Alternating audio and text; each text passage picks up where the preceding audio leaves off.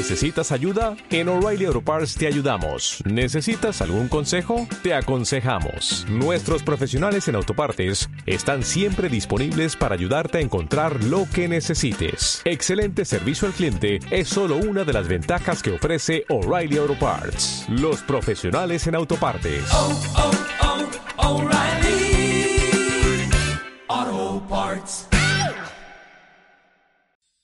Finanzas personales. Paradigma de la humanidad.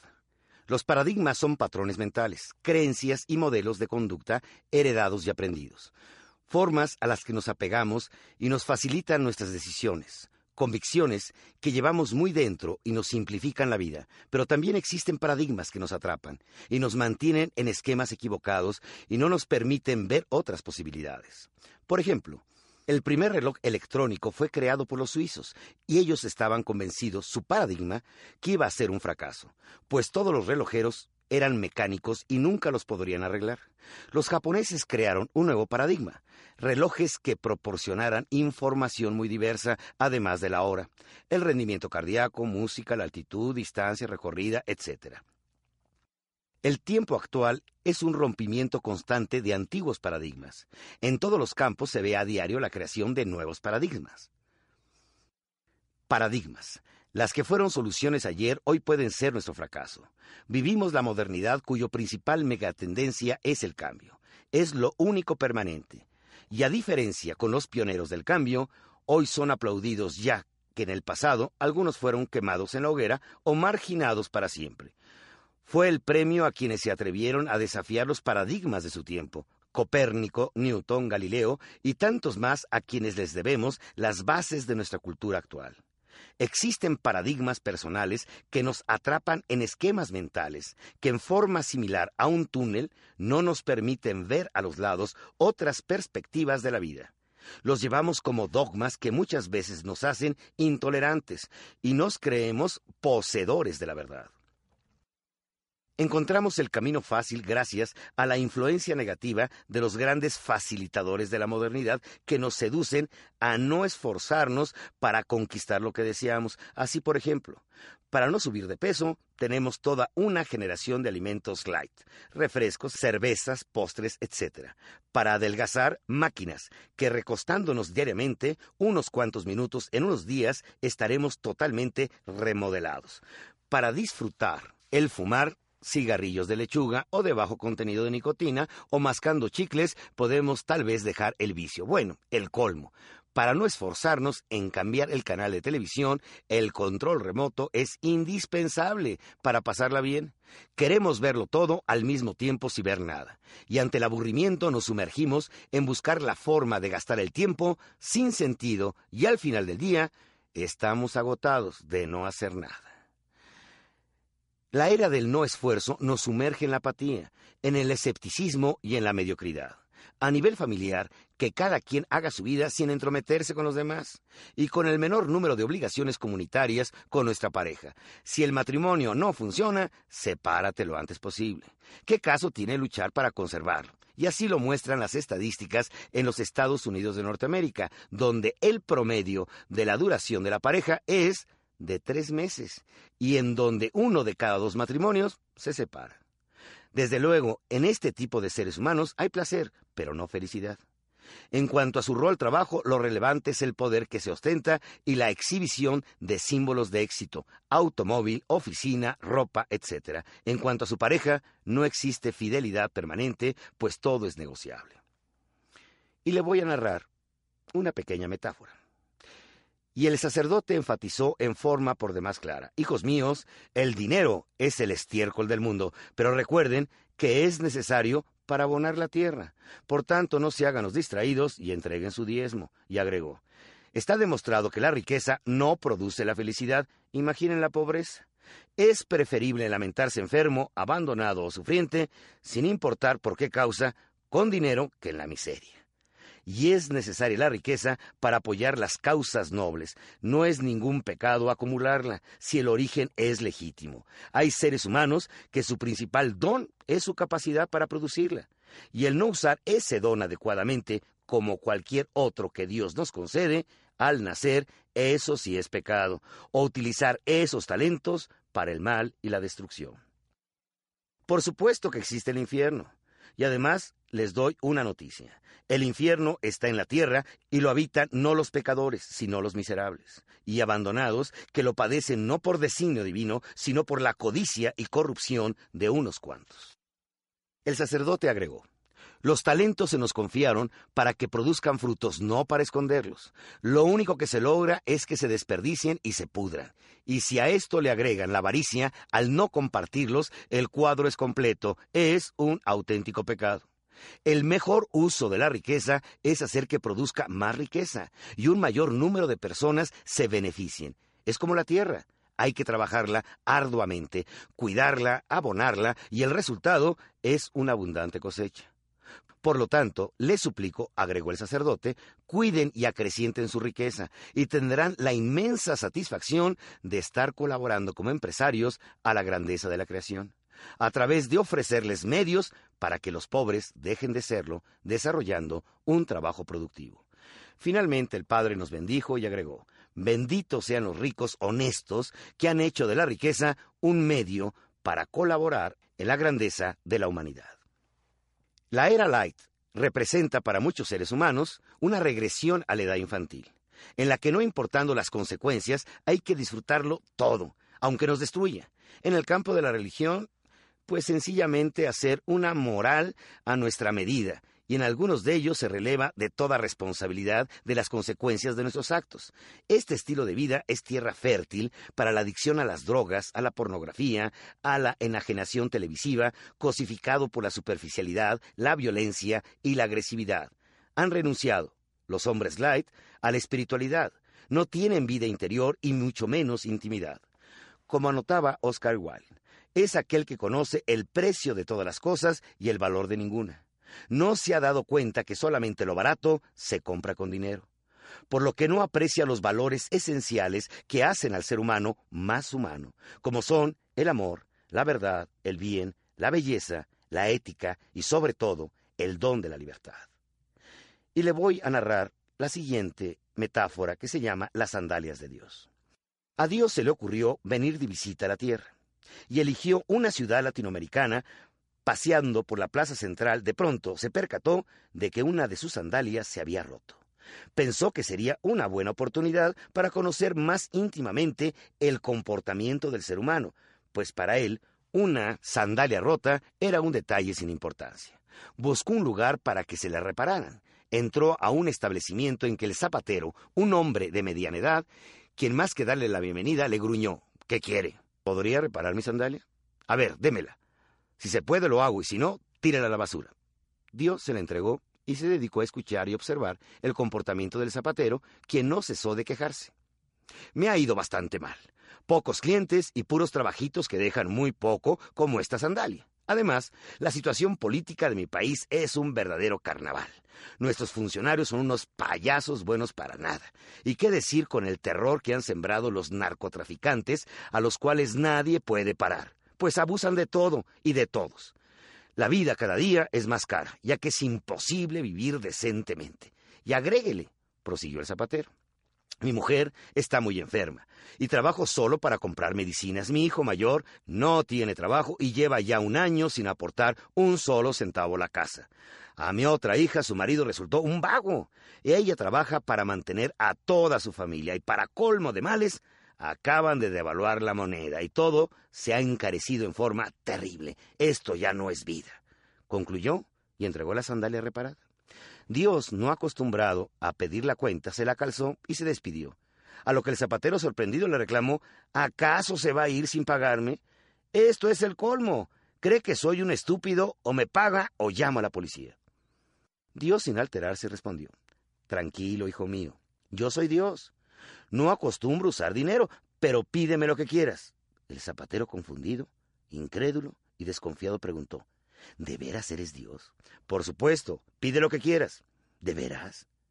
Volvió a preguntar el sorprendido zapatero, ¿lo que yo quiera? A lo que Dios asintió con un movimiento de cabeza. Pide lo que deseas. Bueno, dijo el zapatero, dame cien mil dólares, con esto resuelvo toda mi vida. Bien, replicó Dios, pero me tienes que dar algo a cambio. ¿Cómo qué quieres que te entregue, Señor? Dame tus piernas. Imposible, exclamó el zapatero. Ni por trescientos mil dólares te las daría. Verás, las aprecio mucho, y no me puedo imaginar sin piernas. Está bien, si no me quieres dar tus piernas, dame tus brazos. Furioso el zapatero replicó, Imposible. Ni por un millón de dólares te los daría. ¿No ves qué es con lo que mantengo a mi familia? Además, me convertiría en un inútil para muchas cosas. No te alteres, agregó Dios. Si no me quieres dar las piernas ni los brazos, dame tus ojos. El zapatero gritó, Ni por todo el dinero del mundo te daría mis ojos. Dios, no seas cruel. Pídeme algo que me sea fácil entregarte. Y Dios concluyó, ¿no te das cuenta que te he entregado todo sin pedirte nada a cambio? No existe fortuna capaz de comprar a un ser humano. Se puede devaluar tu moneda, pero no permitas que se devalúe tu espíritu. Entrégame tus deseos de vivir, de construir, de luchar y de amar, y yo te daré todo lo que quieras. Tú tienes la respuesta. Atrévete a decir sí a la vida. Le pregunto, ¿se ha sentido deprimido con la sensación de que usted no vale nada? ¿Se lamenta constantemente de su mala suerte? ¿Espera algún milagro para que las cosas mejoren en su vida? El gran milagro ya sucedió. Y fue precisamente el día en que usted nació. Dios le regaló todo sin pedirle nada a cambio. Le entregó las estrellas de la creación, inteligencia y voluntad. Y recuerde que solamente se hace un marinero experto en medio de las tormentas. Los tiempos difíciles son la oportunidad para demostrar nuestra grandeza.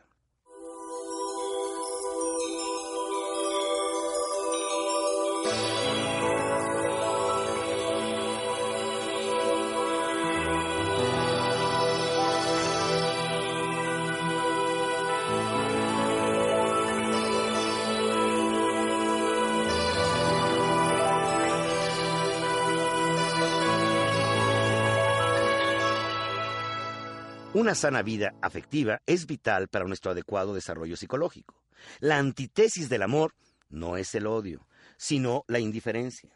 Si deseamos consolidar la terminación total de una relación afectuosa, pareja, amigo o lo que sea, el camino más seguro es precisamente la indiferencia.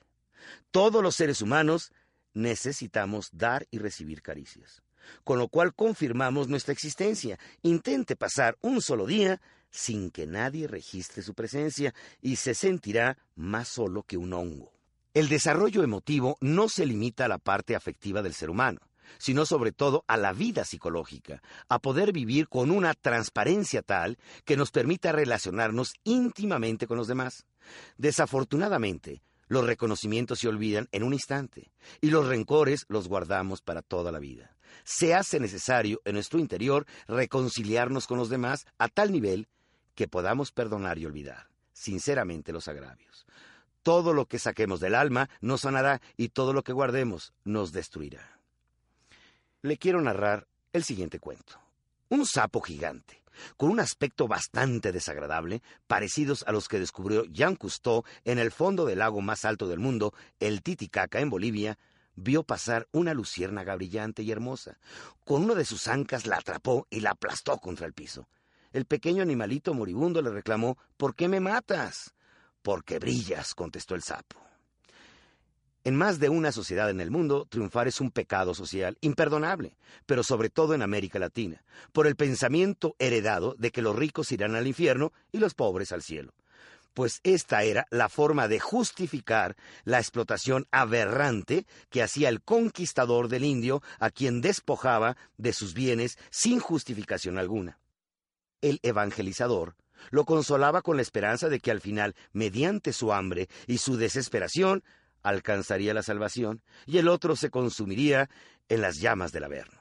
Así es como se almacenó en el inconsciente del latinoamericano que hay que estar en la miseria para alcanzar el cielo. De hecho, existen personas que le temen al éxito, pues consideran que es el presagio de que algo mal les va a suceder. Me está yendo tan bien que algo malo me va a pasar. Los invade el temor. De hecho, las clásicas telenovelas transmiten el mensaje ulterior de que los ricos también lloran. Imagine el clásico mediocre frente al televisor disfrutando su telenovela favorita. En ella el triunfador le da un infarto ante lo cual el aludido exclama Por eso no trabajo tanto, si de todas maneras me voy a morir. Y todavía le comenta a su pareja Ya ves, mujer, no sirve de nada triunfar en la vida.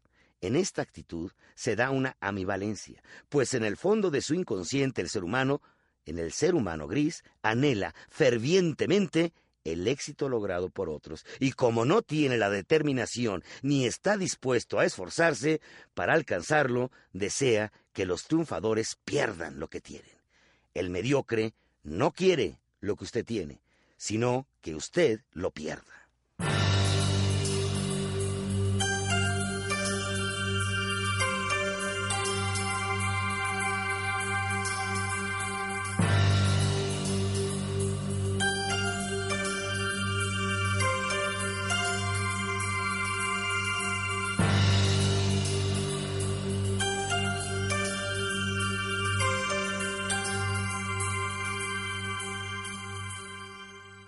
Riqueza. Abundancia de bienes y cosas preciosas, copia de cualidades o atributos excelentes. Los líderes saben de la utilidad de la riqueza, pues es indispensable para lograr sus sueños. Además, es un artículo básico para promover el progreso y el bienestar. Para el empresario le significa evolución, tecnología, bienestar y el simple hecho de generarla le recompensa la utilidad de sus productos o servicios y si desea mejorarlos en cuanto a precio o calidad requiere aún de más capital. Para los líderes de excelencia es el medio para ofrecer mejor servicio y auxiliar a un mayor número de personas. Se han reconciliado con el valor de la riqueza, la cual cuando es resultado del esfuerzo legítimo y la ética, no es más que la recompensa a sus propias virtudes. Las grandes obras se han edificado gracias a la riqueza. Por supuesto, no estamos abordando este valor cuando ha sido el resultado de la explotación o la destrucción de otros seres humanos o de la naturaleza, sino cuando es el reflejo del auténtico espíritu empresarial, emprender, que busca día a día satisfacer a un mayor número de personas. La riqueza, en similitud a la respiración, no vivimos para respirar, pero necesitamos respirar para vivir. Es un medio y es de vital importancia para convertir nuestros sueños en realidad. Así, quien desea erradicar la miseria no lo va a lograr solamente a través de limosnas, pues solamente estaría mitigando un efecto, sino que se debe dedicar a atacar las causas, dando la oportunidad a estas personas para ser capaces de generar su propia riqueza. Una de las formas más claras para demostrar el amor está en la acción de dar. Pero cabría preguntar, ¿dar qué? En la respuesta está la intensidad de nuestro amor. Si solamente damos lo que nos sobra, significa la importancia que tiene para nosotros la causa o la persona amada. Así, cuando el líder declara su amor, ya sea para realizar una empresa o luchar por una causa determinada, marca la pauta de entrega que desea de sus colaboradores. Si él está dispuesto a dar lo más valioso y el resto le seguirán con esa norma de conducta. Un cuento, un reloj y una peineta. Narra una antigua leyenda que ambos se amaban profundamente y anhelaban unirse para siempre en matrimonio, a pesar de no poseer más que sus sueños y la sinceridad de sus emociones. Y el feliz día llegó. Él tenía por única posesión un bello reloj de bolsillo, que fue la única herencia de su abuelo, y el mayor atractivo de ella era su hermosa cabellera, que enmarcaba su dulce rostro y engarzaba su esbelta cintura. Pensando en el mejor regalo de bodas, él decidió vender su reloj para comprarle una fina peineta, y ella vendió su cabellera para comprarle una lujosa cadena, y así, ella le entregó una cadena para un reloj que ya no poseía, y ella recibió una hermosa peineta para una cabellera que ya había perdido. Y en esta espontánea entrega se regalaron mutuamente el corazón de dos seres sinceros que buscaron ofrecerse lo mejor para demostrarse que se amaban.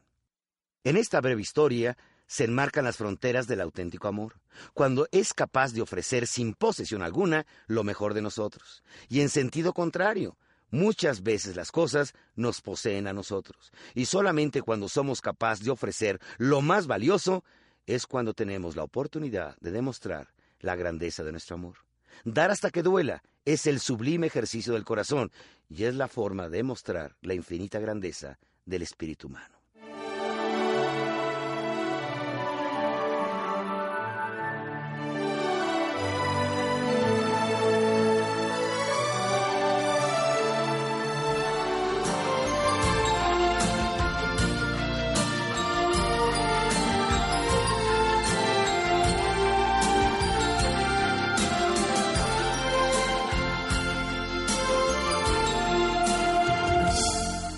El presupuesto personal. Bueno, ¿y cómo administrar mi dinero? Un dinero bien gastado, 20% en la renta, 30% en su gasto, 30% en su diversión, hay que disfrutar lo que se posee, y 20% en su ahorro. Y le voy a platicar una pequeña metáfora. Érase una vez, como empiezan los cuentos tradicionales, un rey que viajaba por sus tierras. Al llegar a una cabaña ordenó agua para sus caballos. Y le sorprendió la sonrisa tan amplia del campesino. En su mirada mostraba un brillo especial, y en su actitud se manifestaba una alegría natural al servir. El rey curiosamente preguntó, ¿Eres un hombre feliz? ¿Acaso no tienes ninguna necesidad insatisfecha? Cada día trae sus propios afanes, contestó. Y lo verdaderamente importante es vivir intensamente la eternidad. El rey confundido cuestionó, ¿y qué es la eternidad? El presente recibió como única respuesta. ¿Me podrías explicar entonces qué es el presente? Lo único que poseemos. El pasado ya se fue. El futuro depende de lo que hoy seamos capaces de realizar. Además, nadie nos puede asegurar qué pasará mañana. Trato de vivir intensamente el día de hoy, prosiguió el campesino. Y al final del día doy gracias al Señor por la oportunidad que me concedió al existir y le aseguro que si muriera esta noche, lo haría en paz. No por lo que he hecho, pues creo que aún puedo realizar más tareas y de mejor manera. Pero las que realicé el día de hoy las hice con pasión. Trabajé intensamente, disfruté a mi familia, les dije a los seres que amo que los amo, e intenté demostrárselos con mis atenciones y respeto, y puedo dormir finalmente en paz porque todo lo viví intensamente, absorbiendo mi eternidad, el presente en el que vivo. Nadie puede regresar al pasado a hacer lo que dejó de hacer. En cambio, tengo la oportunidad cada segundo de mi existir para dejar a cada paso un ayer grato que recordar, no un remordimiento de lo que debí haber hecho, y si ayer me equivoqué, hoy tengo la oportunidad de aprender y corregir mi error. Si debo pedir perdón, lo hago sin reparo alguno. Si nada puedo hacer, asimilo mi equivocación y pido perdón a Dios, y continúo mi camino sin sentimientos de culpa. El rey sorprendido cuestionó una vez más. ¿Cuánto ganas al año, campesino? Tres monedas de oro. ¿Qué haces con ellas? Con una vivo, la otra la ahorro y la tercera la devuelvo. Entiendo las dos primeros, pero la tercera, ¿a quién se la devuelves? A mis padres. Es una de las formas de darles las gracias por haberme dado la vida. ¿Acaso ¿Ellos fueron buenos padres? No los puedo juzgar. Lo único que puedo hacer es agradecérselos, porque sin ellos yo no habría existido. El rey asombrado se despidió respetuosamente de su vasallo. Había aprendido lo que significaba la auténtica gratitud. El presente es lo único que nos pertenece. Ni con todo el dinero del mundo le podemos agregar un segundo más a nuestra vida. Ni regresar al pasado, y mucho menos trasladarnos al futuro. Debemos vivir intensamente el hoy, aquí y ahora. Es la única alternativa que tenemos si deseamos verdaderamente existir. Solamente aquel que es capaz de dar las gracias y demostrar su gratitud se le puede llamar auténticamente noble. Virtud de seres superiores, virtud magistral es la actitud digna de un rey.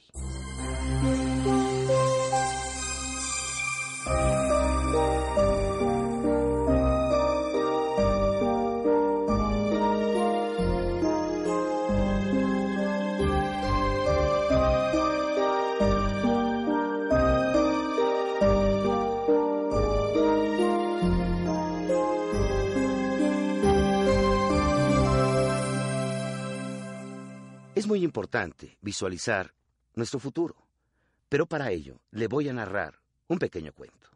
En una tarde muy agradable, la plaza central del pueblo con su clásico kiosco y bancas alrededor. Los pájaros hacen su bulla acostumbrada anunciando que ya se van a dormir. Se respira la limpieza cristalina de la provincia y la placidez de sus habitantes. Los observo sentados uno al lado del otro, un par de viejos de edad que no fácilmente se puede predecir.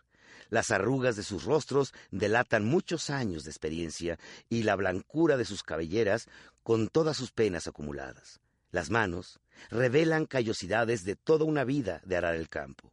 Lo interesante es ver sus sonrisas y cómo manotean con ese entusiasmo cuando logran volver a vivir esas impresiones que guardan en su memoria. Para ellos, recordar es volver a sentir. Su pasado es su suma existencial. Para ellos su futuro es muy corto. Y pareciera que aquella tarde, como seguramente lo hacen con frecuencia, dos entrañables amigos vuelven una vez más a compartir su intimidad. Anécdotas narradas mil veces, pero sin importarles la repetitividad, con el simple hecho de hacerlo, vuelven a disfrutarlo. Me impacta profundamente la atención que se presta el uno al otro. Veo que comparten una sincera alegría por algo que seguramente le produjo un gran placer. Y qué profunda es su mirada. Cuando uno de ellos está compartiendo una pena, ambos parecen que sienten el mismo dolor. Han pasado más de dos horas. Me he sentido cautivado intentando descifrar gestos, muecas, actitudes, pues no los logro escuchar. Finalmente, se están despidiendo. Un caluroso abrazo, un sincero apretón de manos, y como aquellas aves, hacen su último ritual antes de irse a descansar. Le pregunto, ¿es para usted importante el pasado? ¿Guarda recuerdos gratos o se ha dedicado a almacenar amargura? ¿Cuáles son los pasajes de su pasado que considera son los más bellos? ¿Qué siente al recordarlos? El pasado cobra importancia cuando el presente lo empieza a perder. Las personas ancianas, por razones obvias, tienen mucho que recordar. Y su futuro ciertamente tiene barreras bien definidas. Queda poca vida por recorrer. Lo importante es qué hacer con nuestro presente, que dentro de un instante se convertirá en pasado. Imagínese que usted ya es un viejo Visualícese como la persona que desearía ser. ¿Cómo le gustaría vivir en su ancianidad? ¿Qué satisfacciones quisiera vivir para poderlas saborear en su vejez? Al final de la vida, ¿qué le gustaría entregar a los demás? Piense qué bienes materiales le gustaría disfrutar. Al resolver este ejercicio, en la cual proyectamos nuestra vejez y planteamos los recuerdos que nos gustaría tener es la forma para descubrir los tesoros que ahora deseamos encontrar. Debemos de vivir y luchar intensamente en nuestro tiempo presente para lograr cosechar esos recuerdos. Indiscutiblemente, todos hemos vivido ingratos momentos que no podemos borrar, pues quedan grabados para siempre en nuestra memoria, son parte de nuestro pasado, y podemos hacernos el firme propósito para ya no recordarlos. Lo único que lograremos al resentir el sufrimiento es llenarnos de amargura. En cambio, los bellos momentos son joyas que debemos constantemente acariciar para alimentarnos de las extraordinarias sensaciones que tanta felicidad nos proporcionaron. Los ancianos no nos deben inspirar compasión, sino admiración. Son una síntesis existencial de su propia sabiduría humildemente de ellos, debemos aprender e inevitablemente es un problema de tiempo, pues los tendremos que alcanzar. Lo importante es luchar hoy, aquí y ahora, por el pasado que deseamos tener. La vida no se debe improvisar, sino programar. Luchar por un futuro pasado es la forma de visualizar lo que hoy debemos realizar. Como aquel par de viejos de nuestro cuento, podemos tener un viejo amigo con quien disfrutar nuestro final. Y el reto es conquistar hoy a ese amigo de nuestra vejez.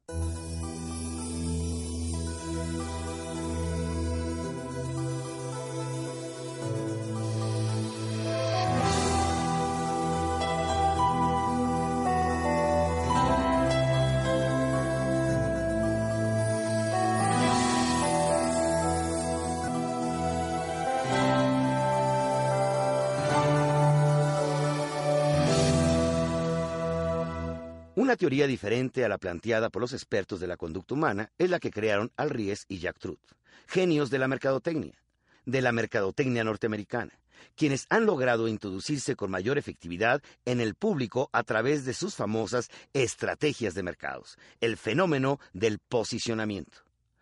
Posicionamiento significa lograr que el consumidor no tenga alternativa de decisión, lo cual lo induzca a adquirir nuestro producto. Por ejemplo, la alternativa sin cola, los Kleenex, la Coca-Cola, la aspirina, todos ellos han sido casos que han demostrado que lo más importante es llegar primero a la mente del consumidor para lograr el posicionamiento en él.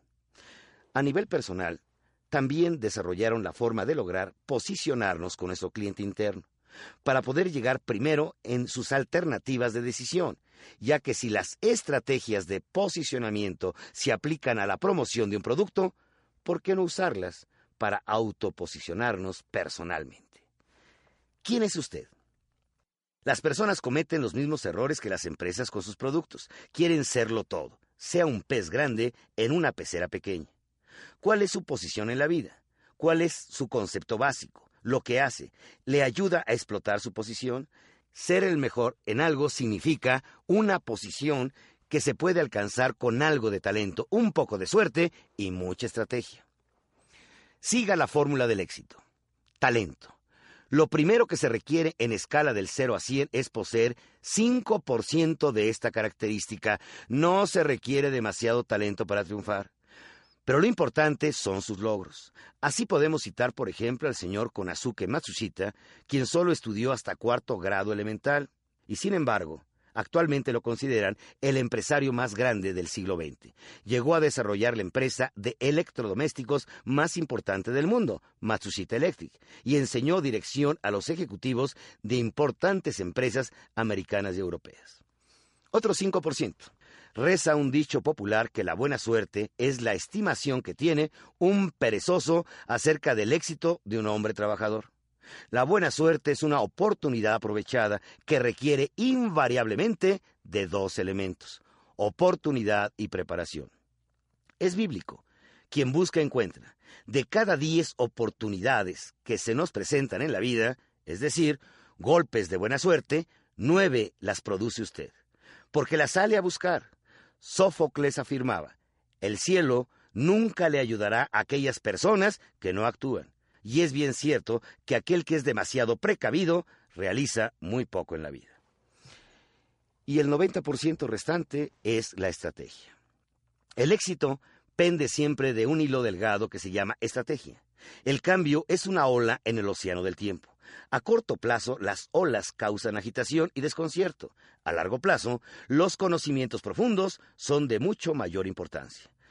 Para hacer frente al cambio, hay que adoptar un punto de vista de largo alcance, determinar nuestra misión existencial y apegarnos a ella.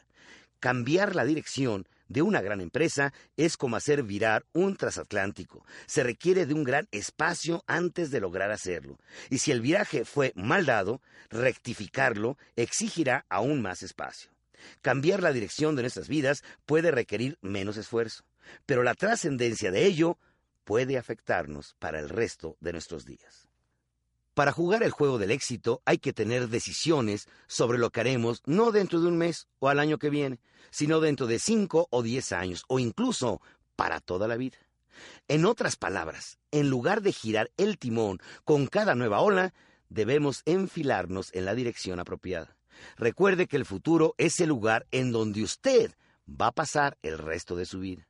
Si uno desea obtener las máximas ventajas de las oportunidades que se presente, tiene que mantenerse en alerta permanentemente y aliarse a aquellos que puedan ayudarnos a alcanzar el éxito. Ejemplos. Amistades. Las amistades que nos hacen crecer son parte esencial de la búsqueda del éxito. La empresa. Si quiere ser triunfador, contrátese en una empresa triunfadora no con una perdedora. Y si acaso acepta asociarse a una empresa perdedora, adquiera también el reto, usted mismo, de convertirla en ganadora. El jefe. La mejor forma de llegar a ser estrella es engánchese a una estrella. Elija un jefe del que pueda aprender todos los días. Búsquese al mejor como maestro y su inicio será desde la cumbre. Una idea. La esencia del hombre está en su creatividad para descubrir problemas. Un líder de excelencia debe asignar 50% de su tiempo para resolver problemas y el otro 50% para inventar nuevos problemas. Ejemplo, proyectos, expansiones, etc. Audacia. Aquel que es muy precavido realiza muy poco en la vida. Hay que lanzarse a hacer las cosas aunque no nos salgan a la primera. Si seguimos disparando al blanco, seguramente lo alcanzaremos. Pareja. La unión de dos seres es para enriquecerse mutuamente. La asociación de sus virtudes lo hacen más de uno y su crecimiento mutuo debe ser uno de los objetivos básicos para justificar su unión. Y finalmente, automotivación.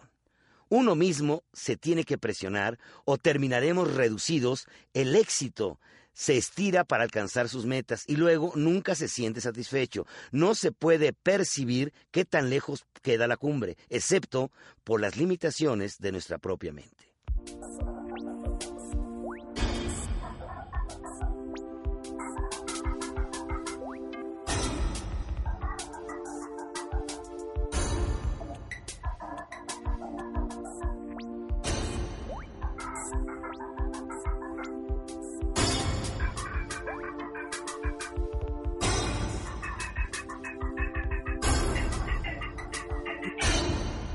El secreto de la riqueza. Quien sirve, domina. El servidor da poder, pues nadie resiste al buen trato, a la cortesía, a la actitud de complacer, a la velocidad de respuesta ante una solicitud y finalmente a la seducción de una sonrisa. Para triunfar en el mercado, el valor agregado es el que, añadido a la satisfacción que produce nuestro producto o servicio, le hace peculiar y único en su género le agregamos aquello que no tiene precio, que es servir con gusto, alegría, armonía. El servicio es la forma de enriquecer la venta.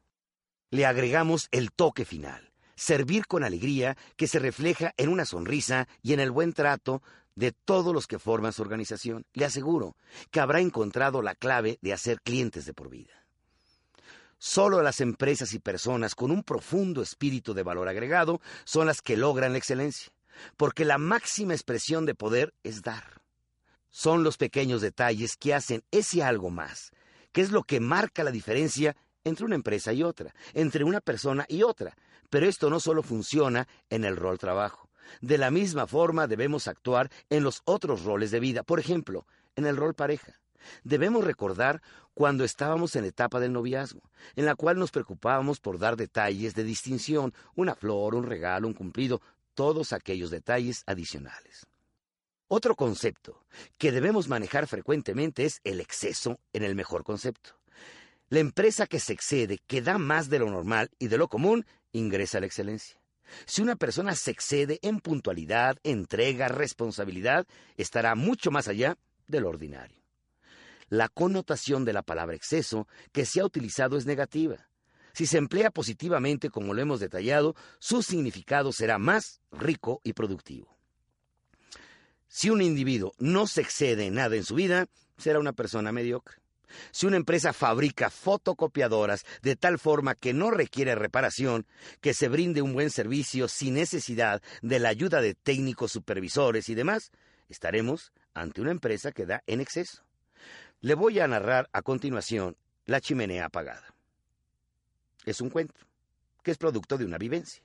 En la vida, las recompensas son directamente proporcionales al servicio que ofrecemos. Así imagine usted una absurda escena en la que un hombre se enfrenta en una fría noche ante una chimenea apagada y le dice, si tú me das calor, yo prometo que te daré leña. Por supuesto que es un planteamiento estúpido, pues si en la vida quieres recibir calor, primero debes echarle leña a la chimenea para encenderla.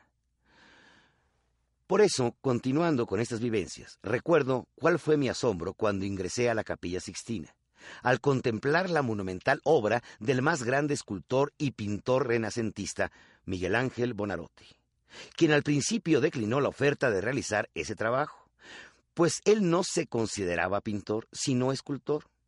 Pero a la insistencia del Papa Julio II y de su efectivo método de persuasión, que lo amenazaba con ejecutarlo si se negaba, accedió finalmente Miguel Ángel. Quien veía tan espantosa la estructura arquitectónica del edificio que se retó a sí mismo a plasmar una obra maestra de tales dimensiones que nadie repararía en la fealdad de la estructura. Y lo logró a tal grado que cuando lo visitó Leonardo da Vinci, rival artístico de su tiempo, le comentó, Maestro, le ha hecho un daño irreparable a la pintura universal. Y ante un Bonarotti asombrado y ofendido agregó, Después de esto, ya no hay nada más que pintar, su obra es insuperable. Era tal la prisa del pontífice y mecenas de aquel entonces que le autorizó la contratación de ayudantes. Y una vez que estos iniciaron sus trabajos, el resultado a juicio de Miguel Ángel era horrendo, por lo cual los despidió. Ante lo cual el Papa lo enfrentó a una realidad. ¿En cuánto tiempo lograrás completar la obra tú solo? Pasarán años. Su respuesta y su actitud fue muy sencilla. No importa, yo solo la realizaré y así transcurrieron cuatro años boca arriba, con el riesgo de perder la vida, hasta que dio finalmente por concluida su magistral obra. Al observar esas pinturas, lo que menos cuenta es la estructura arquitectónica del edificio, y lo verdaderamente asombroso es la perfecta ejecución en cada detalle, la fuerza en un dedo, la profundidad de las miradas, la definición de un brazo, el meticuloso trabajo en cada parte de su obra. Todo el conjunto es verdaderamente asombroso por el cúmulo de pequeños detalles. Cuando uno de sus discípulos le preguntó, Maestro, ¿no cree que son demasiados detalles? Simplemente contestó, Los pequeños detalles hacen la perfección, y la perfección jamás será un pequeño detalle. Observaba una partitura musical del genio musical Ludwig von Beethoven y resulta admirable la precisión con que están colocadas cada una de las notas musicales. Son miles, y cada una de ellas fue colocada en forma magistral. Cada una de ellas representa un pequeño detalle, y en su conjunto la novena sinfonía es una obra magistral compuesta por miles y miles y miles de pequeños detalles. Las grandes obras maestras tienen una característica inconfundible siempre son presentes, transmiten una frescura que parece que ayer las terminaron. Nunca pasan de moda, y aun cuando las hemos contemplado infinidad de veces, no dejan de asombrarnos. Cuando el ser humano realiza su labor con pasión, pierde la noción del tiempo. Lo único que desea es lograr la satisfacción de haberlo realizado utilizando todo su talento y lograr expresar lo más profundo de su ser. Los detalles no los contempla como una tarea inútil, sino que son vitales para lograr su objetivo, y así el cirujano no escatima esfuerzos por realizar una operación magistral. La ama de casa, para enriquecer su hogar, el profesor para dictar una clase extraordinaria, el líder para servir apasionadamente a sus seguidores, para este tipo de personas no existen acciones pequeñas, todas son vitales para alcanzar su objetivo. La característica fundamental de las empresas de excelencia es la cantidad de excesos superiores que ofrecen con relación a su competencia. Así encontramos, por ejemplo, en el campo de la hotelería, quienes enriquecen a su huésped con pequeños detalles, una bata de baño, un mensaje de bienvenida, un cóctel, almohadas especiales, secadora para el pelo, botiquín, cremas, y su desafío es agregar cada día más elementos que los haga rebasar a la competencia a través de ofrecerles mayor satisfacción a sus clientes. Los seres extraordinarios agregan en sus relaciones personales y en sus actividades profesionales esos pequeños extras que los hacen diferentes de los demás. Piense usted, en las tareas que usted realiza, ¿pone todo su esfuerzo y pasión? ¿Ha evaluado la importancia y trascendencia de los pequeños detalles? ¿Se le ha ocurrido buscar la forma de enriquecer su trabajo diario con pequeños extras? Enriquece sus relaciones personales ofreciendo atenciones adicionales. Intenta sorprender a los demás a través de esfuerzos extras no esperados. Es un privilegio llegar a conocer a un ser extraordinario y curiosamente su secreto es muy sencillo. Su atención está concentrada en hacer lo que tiene que hacer con tal pasión hasta lograr realizarla de acuerdo a su sueño. Atrévase, sí, Atrévase a ser una persona extraordinaria. Enriquezca cada acción que realice con el mayor número de detalles.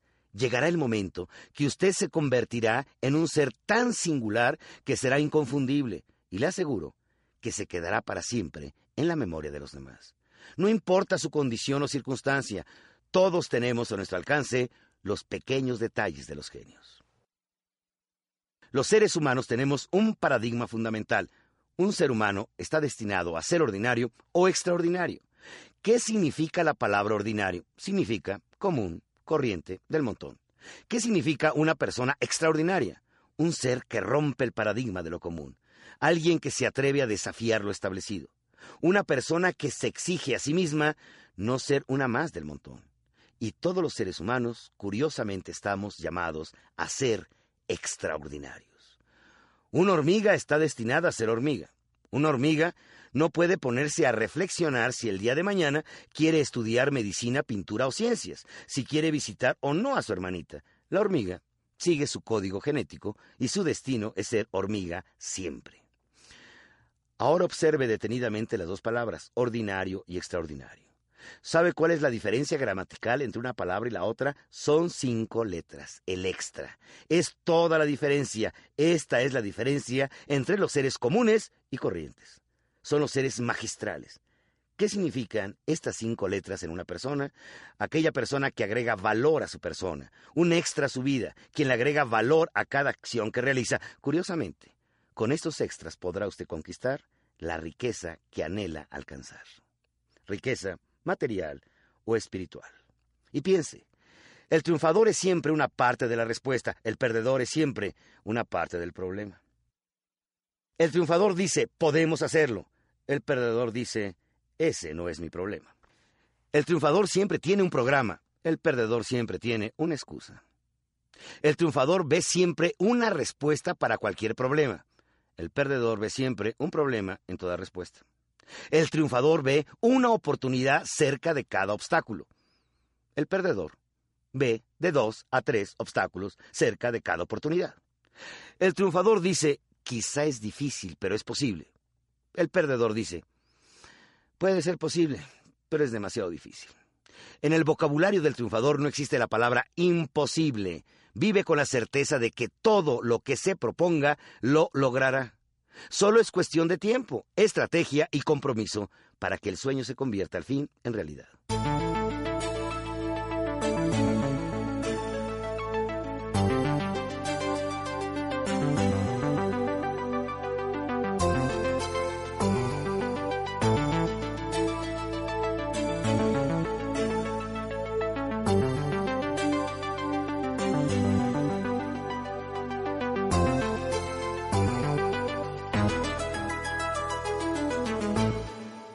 El secreto de los triunfadores. La mayoría de los seres humanos al nacer poseemos en forma natural el potencial necesario para alcanzar todo lo que deseamos en la vida. La diferencia está en quien usa esa fuerza que impulsa a cualquier realización. Esfuerzo. Por eso Albert Einstein anotaba que más allá de la fuerza atómica está la fuerza de la voluntad.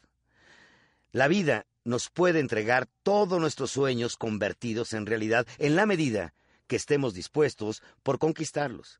Y la colegiatura es muy clara, esfuerzo a cambio de nuestros deseos. Sin embargo, vivimos la era del no esfuerzo, en la era del amor ligero, de romances que se inician y terminan en unas cuantas horas, del sexo rápido y sin compromiso, del robar porque lo necesito, del matar porque me estorbas, de una moral ligera en donde cada quien diseña su propio código de conducta. Cuidado, Cuidado con la cultura light. Atrae porque complace sin límites y no crea compromiso.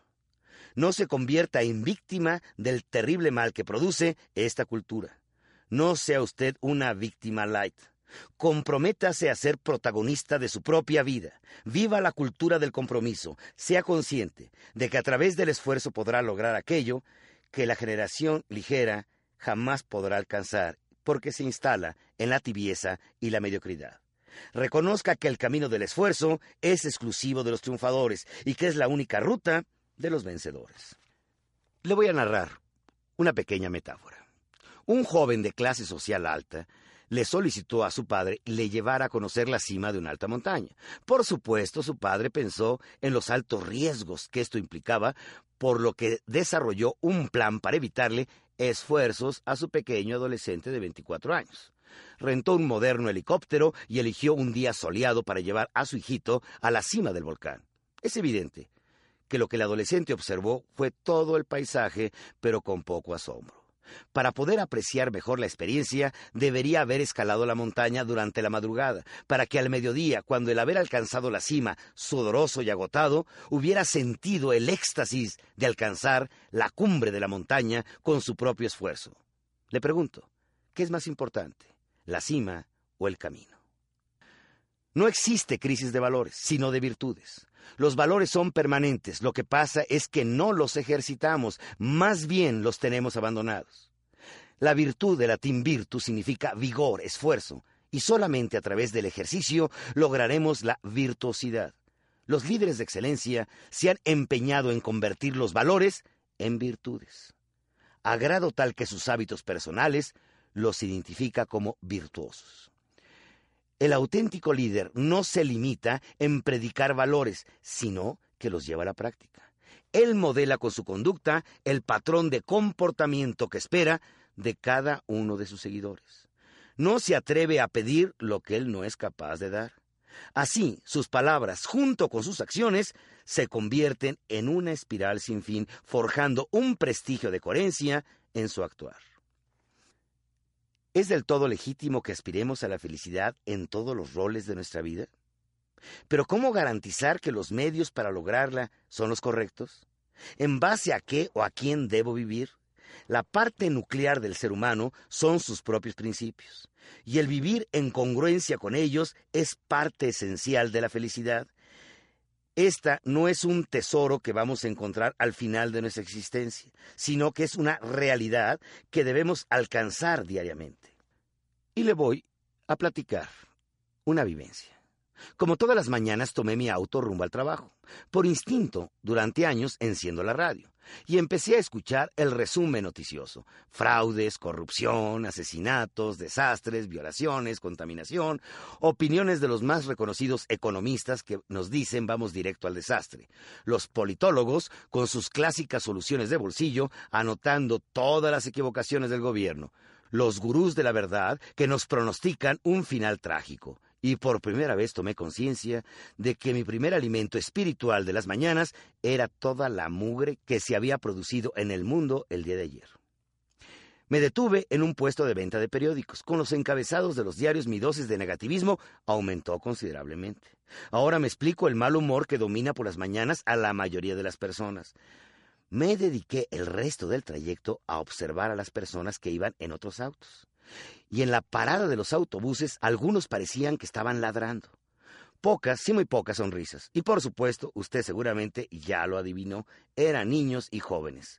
Porque los adultos que observé pareciera que estuvieran a punto de suicidarse y recordé aquel cuento infantil en que el rey había caído muy enfermo y ya agonizante llegó un médico de tierras lejanas y le dio por receta que deberían cubrirlo con una camisa de un hombre feliz, con la que le salvarían la vida. Los heraldos y cortesanos se dieron a la búsqueda, ofreciendo a cambio una cuantiosa recompensa. Desde luego, se presentaron muchos candidatos, pero a todos sin excepción les faltaba algo para lograr la felicidad plena. El que tenía salud se quejaba de su pobreza. El que poseía una gran fortuna le faltaba salud. Otro más se lamentaba que le hacía falta un brazo, otro el apetito, y así sucesivamente los fueron descalificando les llegó la noticia que en una aldea vivía un hombre que al menos aparentaba ser muy feliz. Al acercarse a su cabaña, escuchaban cómo silbaba y canturreaba. El interior de su hogar era muy austero y sin esperar más iniciaron el interrogatorio. ¿Se puede usted considerar una persona feliz? Por supuesto, contestó este hombre. ¿Tiene suficiente dinero para vivir? Lo necesario para estar bien. Pero se ve pobreza en su hogar, le dijeron. No necesito más.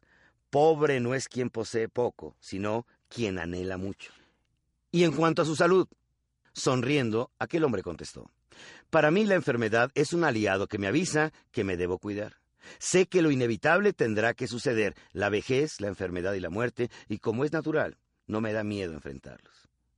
En cuanto a su familia, ¿está satisfecho con ellos? Amo a mi esposa y a mis hijos, y los acepto como son. Es más, los he educado para ser libres, no para tenerlos prisioneros con deseos egoístas de que cambien para que a mí me den gusto. Convencidos los enviados del rey, le pidieron su camisa, y para su asombro les contestó, Lo lamento por ustedes, pues yo no poseo camisa alguna.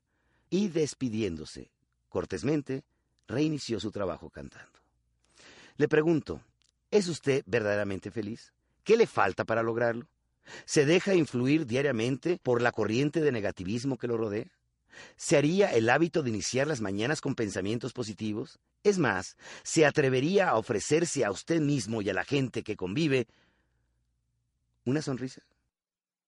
Ser optimista en estos días equivale a ser un auténtico hereje. Es más, se le considera un cínico y atrevido, quien a pesar de todos los males que nos aquejan, se atreve a sonreír. La felicidad es una decisión, así como el empantanarnos en vivir sumergidos en el pesimismo y el secreto para poder sonreír en la vida es aceptar nuestra circunstancia. Y si no estamos de acuerdo con ella, buscar modificarla con una actitud positiva, con la seguridad que lo lograremos. Piense, de todas maneras el tiempo va a transcurrir.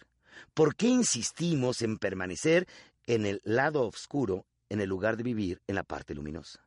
Debemos proteger nuestro cerebro en forma similar a la de un jardín, que tenemos que arrancar las malas hierbas, regarlo y fertilizarlo. Así, la mente debe ser protegida lo cual no significa que debemos perder contacto con la realidad, sino más bien aprender a procesarla y no dejar que nos contamine y nos arrastre a la depresión, que es el resfriado común del espíritu. Para ello, es necesario tomar la dosis mínimas necesaria para estar bien informado. Buscar la lección constructiva que nos trae implícita cada noticia, por mala que ésta sea. Y lo más importante, alimentar nuestra mente con expectativas positivas, lo cual se logra esperando siempre lo mejor, imaginando finales felices, el éxito en cada tarea que realicemos y la parte fundamental es decidir todos los días si seremos felices a pesar de las adversidades. Recuérdelo, ser feliz es una decisión. Finalmente piense, para triunfar financieramente, para alcanzar el nivel material que usted requiere o desea, es muy importante para que usted sea efectivamente un ganador, que se convierta en un auténtico triunfador. Triunfador es quien se reconoce a sí mismo nacido para llegar a la cima. Triunfador es quien ante el fracaso se agiganta y se desafía más allá de sus limitaciones. Triunfador es quien se compromete en cada acción que realiza y sin titubeo se entrega con todas sus potencialidades. Triunfador es quien no contabiliza sus pérdidas, lo arriesga todo por lograr el éxito. Triunfador es quien reconoce la aportación de todos aquellos que lo ayudaron a llegar a la cumbre. Triunfador es quien sabe compartir los resultados con sus más cercanos colaboradores. Triunfador es quien entrega su vida generosamente al desválido, al necesitado, aun cuando los desconozca. Triunfador es quien sabe dar una caricia, una palabra de consuelo, el que ofrenda su tiempo, su atención, su mirada y su presencia a los que ama, y se entrega día a día por alcanzar una estrella, el que puede vivir sin envanecerse por lo logrado y soñar todos los días en alcanzar su ideal. Triunfador. Es quien está convencido de que nació para lograr su plenitud y cumple con su misión realizando plenamente su vocación. Es aquel que le entrega finalmente a Dios al ser realizado que Él creó. En resumen, recuerde, las finanzas son un medio, no un fin. La felicidad es una decisión. Se requiere de capital emocional para poder triunfar. Requiere manejar un presupuesto, es obvio. Procure ahorrar por lo menos el 20% de su ingreso o intente por lo menos vivir con un 20% de lo que gana. Lo demás, inviértalo. Recuerde que la gratitud debe ser parte de nuestro presupuesto. Tenga una visión clara hacia dónde quiere llegar. Utilice ese nicho mercadológico en la cual usted puede ser mejor que nadie, sea un pez grande en una pecera pequeña. Ponga el servicio por delante y el dinero vendrá como consecuencia. El servicio es el secreto de la riqueza. Los valores deben ser la brújula que conduzcan toda su existencia. Los valores internos le darán su vida externa y los valores lo llevarán por siempre a trascender.